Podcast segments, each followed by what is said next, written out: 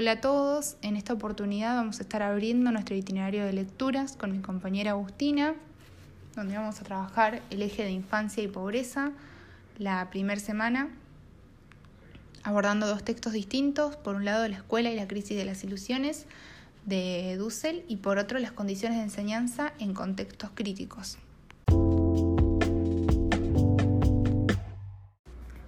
Como indica el título de nuestro eje, ambos textos están atravesados por la escuela, la infancia y la pobreza, y en particular el texto de las condiciones de enseñanza en contextos críticos plantea que existen mm, algunas perspectivas que afirman que las condiciones de enseñanza son determinadas por el contexto social. Se genera así entonces un determinismo donde la pobreza es mirada como una marca social y cultural.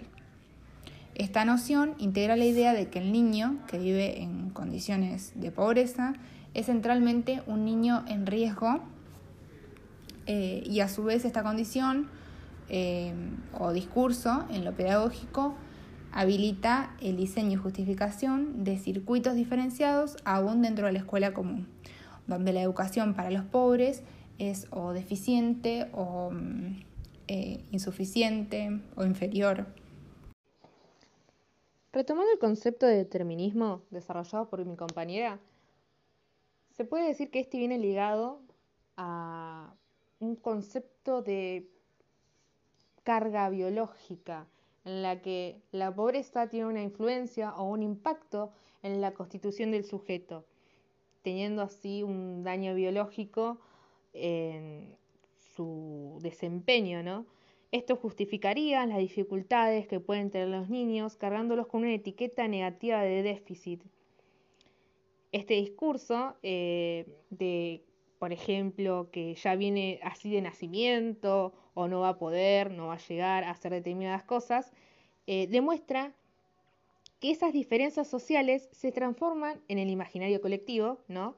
En diferencias biológicas, lo que establece que además existe un parámetro de normalidad es decir, qué es lo normal y qué no lo es. Por ende, dentro de este discurso, los chicos, en contextos críticos como la pobreza, no son normales. Esto implica una mirada de ellos y nosotros. Ellos los pobres, nosotros que cabemos dentro de la normalidad.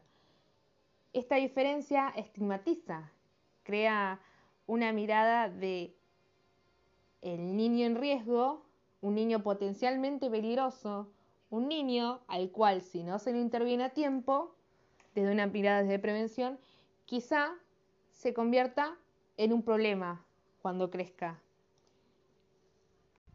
Justamente, como es visto como un potencial problema, los docentes piden eh, capacitaciones diferenciadas, capacitaciones que aborden al chico en su carencia, eh, como didácticas específicas, tales como matemáticas para contextos críticos, em, no sé, prácticas de lenguaje para chicos en situación de pobreza. Y así, eh, tal como dijo mi compañera también anteriormente, se crean trayectorias diferenciadas. Trayectorias que lo único que hacen es crear una distancia y un estigma en torno al otro, el otro que no puede y el otro que está destinado, por esa idea de determinismo, a ser menos que nosotros.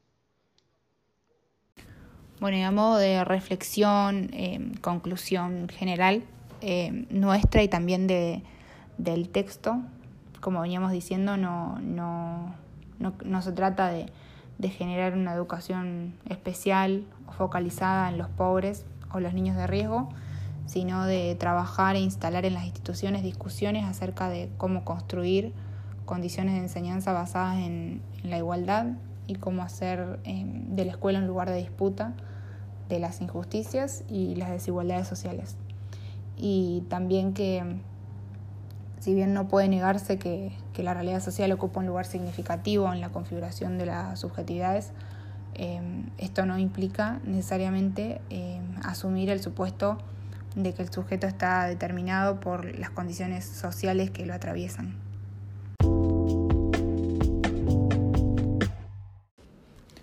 Por otro lado, Dussel en el texto em, La escuela y la crisis de las ilusiones toma como referencia en relación a la pobreza y a la estigmatización em, el caso de Ezequiel de Monti, un joven de 19 años que fue asesinado y torturado por un grupo de agentes de la Policía Federal.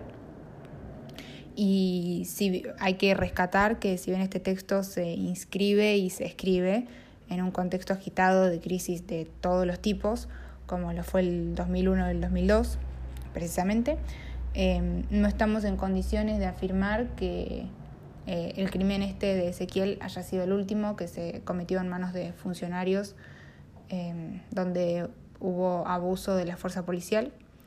Y bueno, de esta forma Ezequiel es un claro ejemplo de lo que sucede al estigmatizar a los sujetos Em, es producto de construcciones y representaciones que excluyen a quienes se encuentran viviendo en contextos críticos.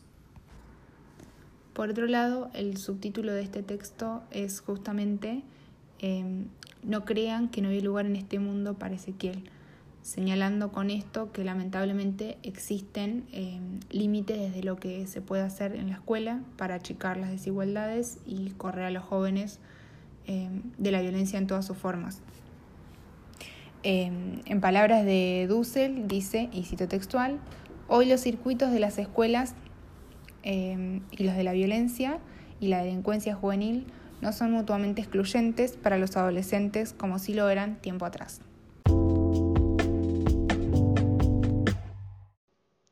Como dijo mi compañera anteriormente, ambos textos tienen puntos en común.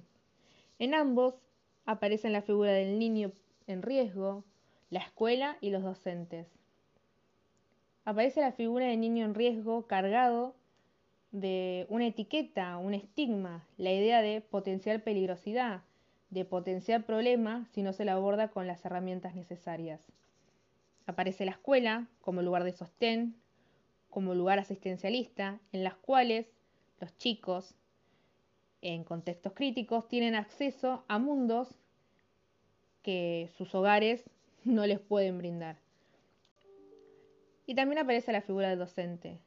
La figura del docente cargada de cierta mirada estigmatizante acerca de esos contextos. Una mirada que de cierta forma determina los futuros de esos niños. Pero Tal como dice también el texto, la escuela no es el problema en realidad, sino son los discursos que se diseminan dentro de los contextos educativos. La idea de que esos chicos no van a poder llegar a hacer algo porque ya vienen así. Esa idea de eh, profecía autocumplida, por decirlo de alguna forma. Quizá, como dice Dussel, en su texto, es responsabilidad del docente reclamar el lugar de iguales para nuestros alumnos. Iguales no porque están inmersos en la misma situación desesperada y sin ley, sino porque tienen lugar de pares en la sociedad, en una sociedad más justa, una sociedad que todos tenemos que buscar en conjunto. Y para que esto suceda debemos prepararlos y protegerlos no renunciando a enseñar, creando lugares en el mundo para ellos.